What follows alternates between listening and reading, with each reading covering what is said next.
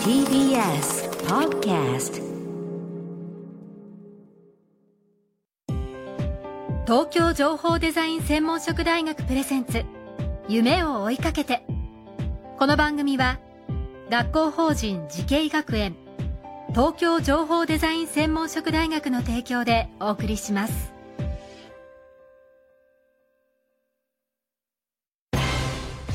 んな未来あったらいいな。こんな世界できたらいいな。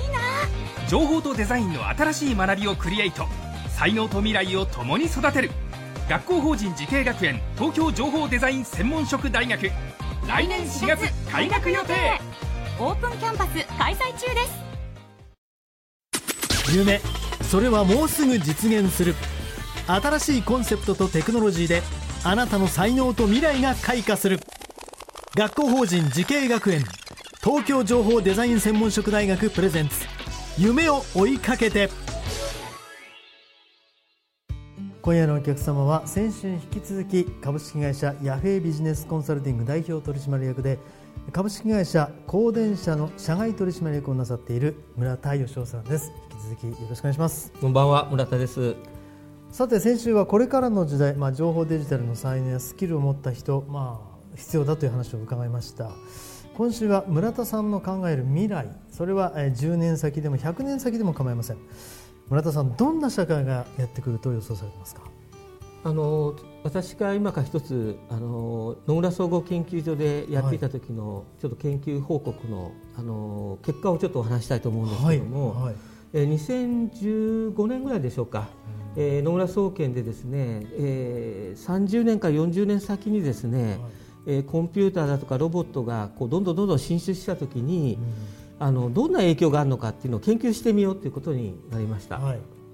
でイギリスのですね、えーオックスフォードの先生と一緒になってですね、えーいろんな職業がありますけども、この職業はロボットだとかコンピューターに置き換えられやすいか置き換えられにくいかっていうことを研究したんですね。はいはい。で、えー私はその結果すごく衝撃を受けたんです。はいはいでどういう結果でなったかっていうとですね約半分の職業はですねコンピューターとかロボットに置き換えられてしまうっていう結果になってきたんですね。なるほどはいで本当に今足元でデジタルだとか DX だとかいう言葉が世の中で流行っておりますけども、はいはい今はまだ序盤にしか過ぎないですね。でこれからどんどんどんどんこの技術が発達すれば、はい。えー人の職業もコンピューター化されていくっていうのはもう間違いないなっていうような結果が出てきました。はい。うん。もうそれがだから7年も前にそういった研究をされたということそうですね。コンピューターがやっぱり得意としていることってあるんですね、はいはい。それは大量のデータを処理するとか、えー定型的で繰り返していくような業務は得意なんですね。はい。はいでこういう業務はどんどんどんどんコンピューターが人間の業務を置き換えていくことになると思います、うん。で例えばでいくと、えー例えば会社の中にはいろんな事務作業が残っていて、はい。はい。これは今人がたくさんやってるんですけども、こういう労働集約的な業務はもう基本的にコンピューターになると思います。うん。これからの人材に関してなんですがどんな、えー人材が必要だと思いますか村田さんあのーコンピューターがどんどんどんどん社会とかビジネスの中に広がっていくんですけれども、今この10年間、えー私がアメリカとかヨーロッパで起きていくことを見てきたところから考えると、はい。えー今のですね日本の、えー IT 人材はいデジタル人材の育成の仕方は、もう時代遅れだなと思うんです。うんでどういう人材が必要かっていうとですね、特定の分野の専門性だけを極めてる人はおそらく価値が下がると思います。下がるんですか？はい。もちろんそ今今価値はね非常に見出されているような気がしますけども、はい、というと、えーと言いますと、はい。というのはですね、今後活躍する人材は、例えば、えー情報技術、はい。コンピューターについての専門性もそれには高いですと。はいはい。でさらにビジネスのこと、まあ、お金儲けのことも理解できますと、はい。とともにそのためにどんなサービスだとか、えー社会を作っていけばいいのかをデザインするうん。ことだとかこういう複数の専門的な知恵が必要になってくるんですね。なるほど。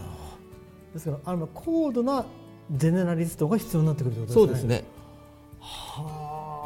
でそういう人材作ろうとするとですね大学で言いますとね、工学部と経済学部経学部と芸術学科とかそれから場合によっては理理学部の数学科とかねはい、こういう全部を学ばないとダメなんですよ。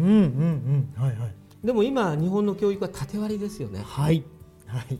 だから新しい時代を担えるデジタル人材を作ることで極めて難しくなってます。うんそうですねでもそこをなんとかやっぱりこうじ育てなきゃいけないですね。そうですね。はい。はい、まあ、私のね、あのー夢っていうのは、い。日本の中にアップルだとかマイクロソフトだとかグーグルだとかねフェイスブックだとかこういう会社作ってみたいんですよね。はい。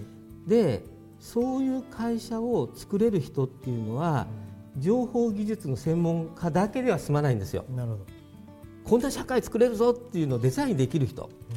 さらに、えーそれをビジネスとしてお金計算ができる人ですね、で統計的にもそれを分析できる人。こういう多能な能力を持った情報技術者を作りたいんです。そうですね。あのデザインという言葉は非常に印象的ですけれどもいわゆるそのスキルが高いあのスペックが高いというのは日本じゃ多分得意だと思うんですけど、デザインですね。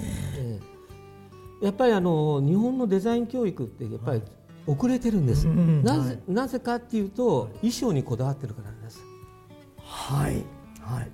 物の形をデザインするのがデザイナーだっていう形になってるんですけど、世界ではサービスをデザインする。うん。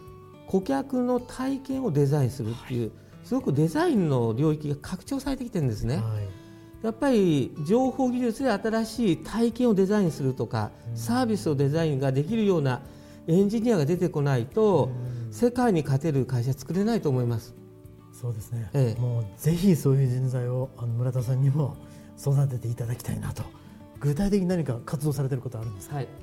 まあ、あの今のようなですね、まあ、情報技術者でありデザイナーでもあり、えービジネスパーソンでもあるこういうマルチタレントな人材をね、あの作らなきゃいけないっていうのは10年前にあのいろんな世界を見てきて分かったんですけども、このことを私はいろんなところで言ってきたんですけども、大学の方も受け止めない。うん。企業サイドもピンとこないって言われまして、10年間悔しい思いしてきたんです。はい。で今回私はあるご縁がありまして、とえー東京情報デザイン専門職大学の設立に立ち会ったんですけども、もうこの大学はそれができる大学だということで私はここで新たな時代を担うですねデジタルエンジニアを育てていきたいなと思います。うんで私はその中で、えービジネスサイドのことを少しでも教えようということで教員としてもあの人材育成に関わっていきたいなと考えています。わかりました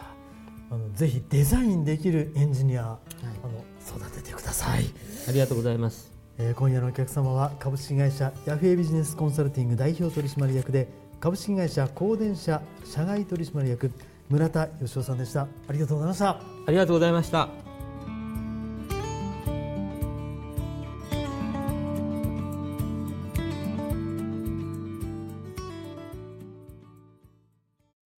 情報工学と人工知能。メタバースとサイバーセキュリティ。情報とデザインの新しい学びがそこに時代の即戦力を育てる。学校法人慈恵学園東京情報デザイン専門職大学。来年4月開学予定。オープンキャンパス開催中です。東京情報デザイン専門職大学プレゼンツ夢を追いかけて。